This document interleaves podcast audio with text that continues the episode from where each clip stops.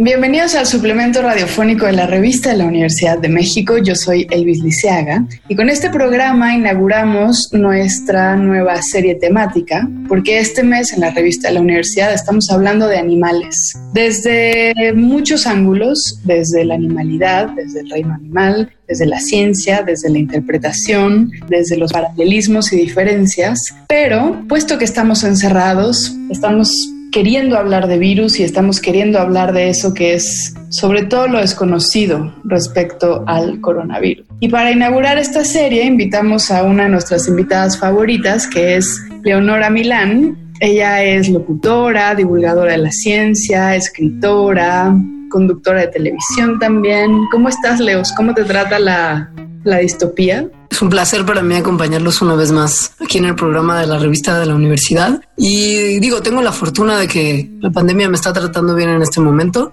Me mantengo en casa con salud, trabajando a distancia y viendo con mucho interés. La verdad, siento que esto puede oírse muy mal, pero desde el punto de vista de haber estudiado ciencia, esto que está ocurriendo es sumamente interesante.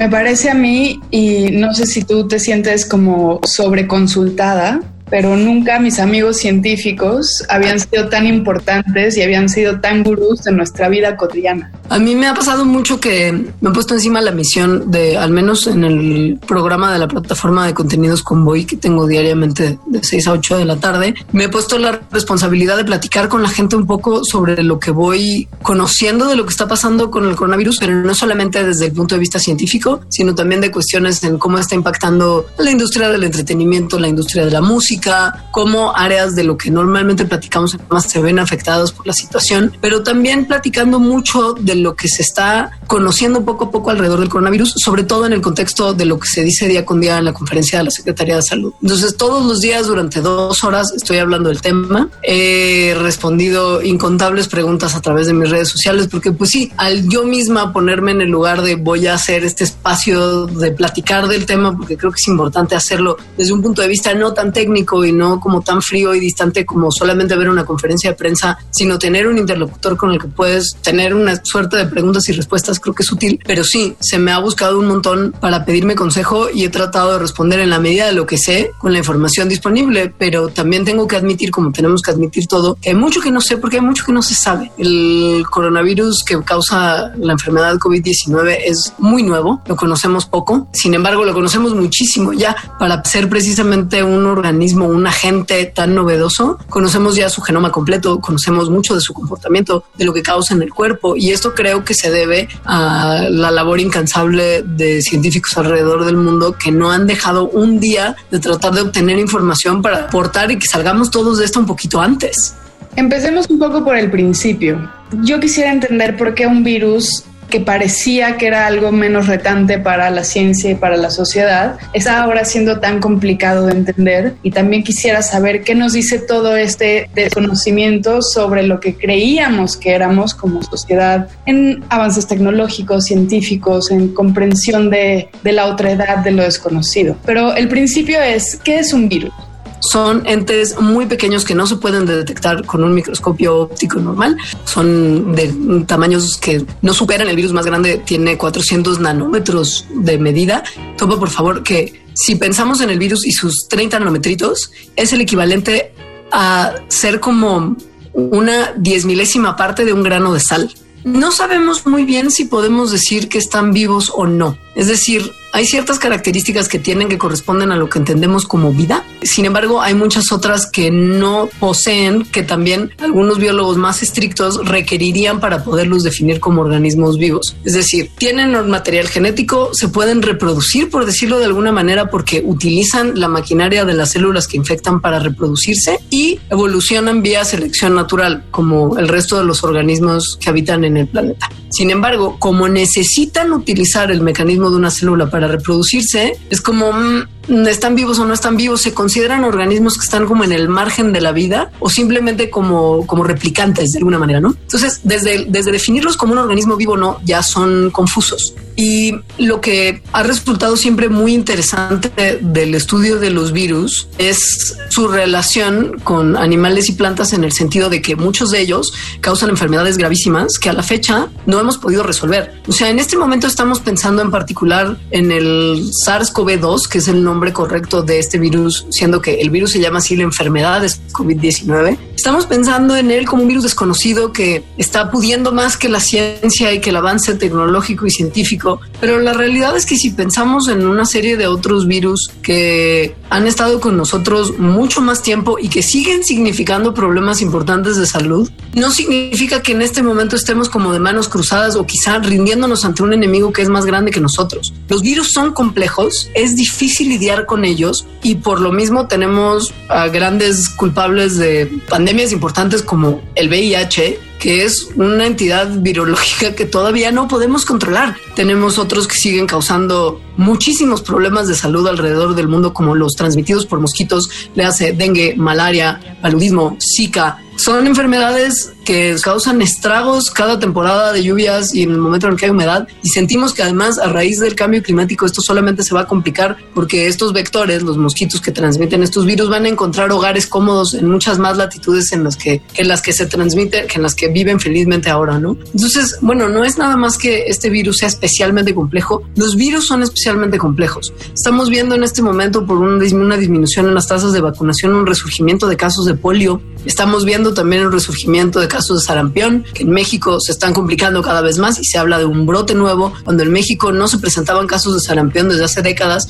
el sarampión no tendría que existir más. Pero bueno, este es simplemente un virus más de esos que nos dan tanto dolor de cabeza. Sin embargo, el problema es que estamos teniendo que reaccionar muy rápido por la velocidad a la que se propaga y por ciertas características particulares que este virus tiene que otros no, Particularmente pienso en el tema de que no estamos todavía, o sea, lo que entendemos hasta ahora, porque esto también es muy importante tener en mente en términos de la actividad científica y el conocimiento científico. Este no es inamovible, es corregible en función de que se obtenga nueva evidencia que nos dice que el conocimiento que teníamos antes quizá no era del todo certero, ¿no? Entonces, lo que la ciencia nos dice hasta ahora es que el virus no viaja mucho tiempo en el aire. Es un virus más o menos grande y más o menos pesado que cae en las gotitas respiratorias rápidamente al piso y que por lo mismo no se transmite, digamos, como, de, como por vía aérea como lo hacen otros virus respiratorios. Lo que se sabe hasta ahora es que cae de manera más o menos inmediata. Lo que pensábamos es que no dura horas, ¿no? En el aire. El problema es que raíz de estudios nuevos que se están haciendo, hay investigadores que comienzan a sospechar que quizá esto que conocíamos del virus no es necesariamente cierto y quizás sí puede mantenerse un poquito más de tiempo en el aire.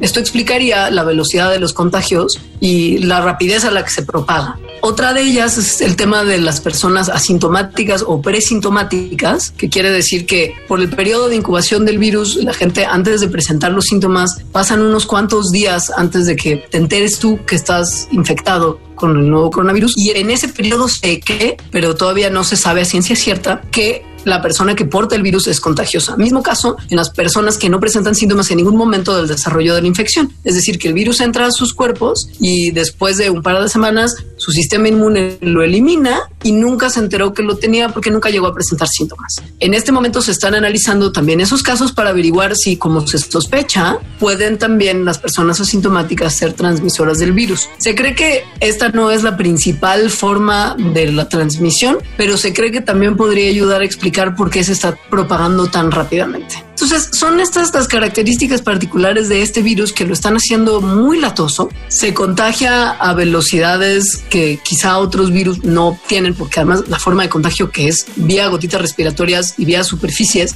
esto por ser algo que está pues flotando en el aire o que con contacto tú con las gotitas se cree que también puedes llevar el virus al interior de tu cuerpo, es mucho más simple que la gente se contagie. Es que no es que estemos frente a un virus que nos está resultando especialmente retador porque es tan novedoso y tan extraordinario. No lo es. Este es uno más de una serie de coronavirus que infectan a mamíferos y en particular a humanos, entre los cuales también se incluye al SARS y al MERS, que fueron dos variedades de coronavirus que causaron muchos dolores de cabeza tanto en Asia, el SARS, como en Oriente Medio, el MERS hace unos cuantos años. Y este es un virus que se parece hasta cierto punto a ellos como en realidad no teníamos previamente tampoco una gran cantidad de medicamentos que pudieran ayudar a combatir infecciones por coronavirus, nos estamos ahí sí enfrentando a una cosa frente a la cual no teníamos tantas herramientas de combate. Pero lo que se está haciendo de conocerlo, de estudiarlo, de tratar de prevenir el contagio, se está haciendo a pasos agigantados. Puede parecer en este momento que no es suficiente porque hay miles de infectados alrededor del mundo y han fallecido ya también miles de personas, pero la realidad es que el avance de lo que conocemos sobre este virus, comparado con la cantidad de tiempo que llevamos conociéndolo, es vastísima. O sea, sabemos muchísimo de este nuevo coronavirus y cada día conocemos más cosas. Por eso es que en este momento yo te digo, se cree, se piensa lo que se conoce hasta ahora. Quizá mañana tengamos nueva información, pero lo fantástico, me parece a mí, es la cantidad de información que hemos recuperado ya sobre este agente y que nos ha permitido mantenerlo hasta cierto punto bajo control, aunque parezca que no. Pensando en la velocidad de estos conocimientos y en la velocidad de comparación de otros virus, ¿cómo podemos imaginar un escenario de manera ideal? Es decir, todos queremos salir, eh, poca gente está realmente recluida, ¿no? En comparación con los que están teniendo que salir a trabajar. Pienso en los que están irresponsablemente paseando, ¿no? Pero ¿qué, qué sería un escenario ideal en el conocimiento o en el desciframiento de este virus. Una vacuna, medidas exactas sobre la transmisión. ¿Qué te imaginas que tiene que pasar para que podamos empezar a controlarlo?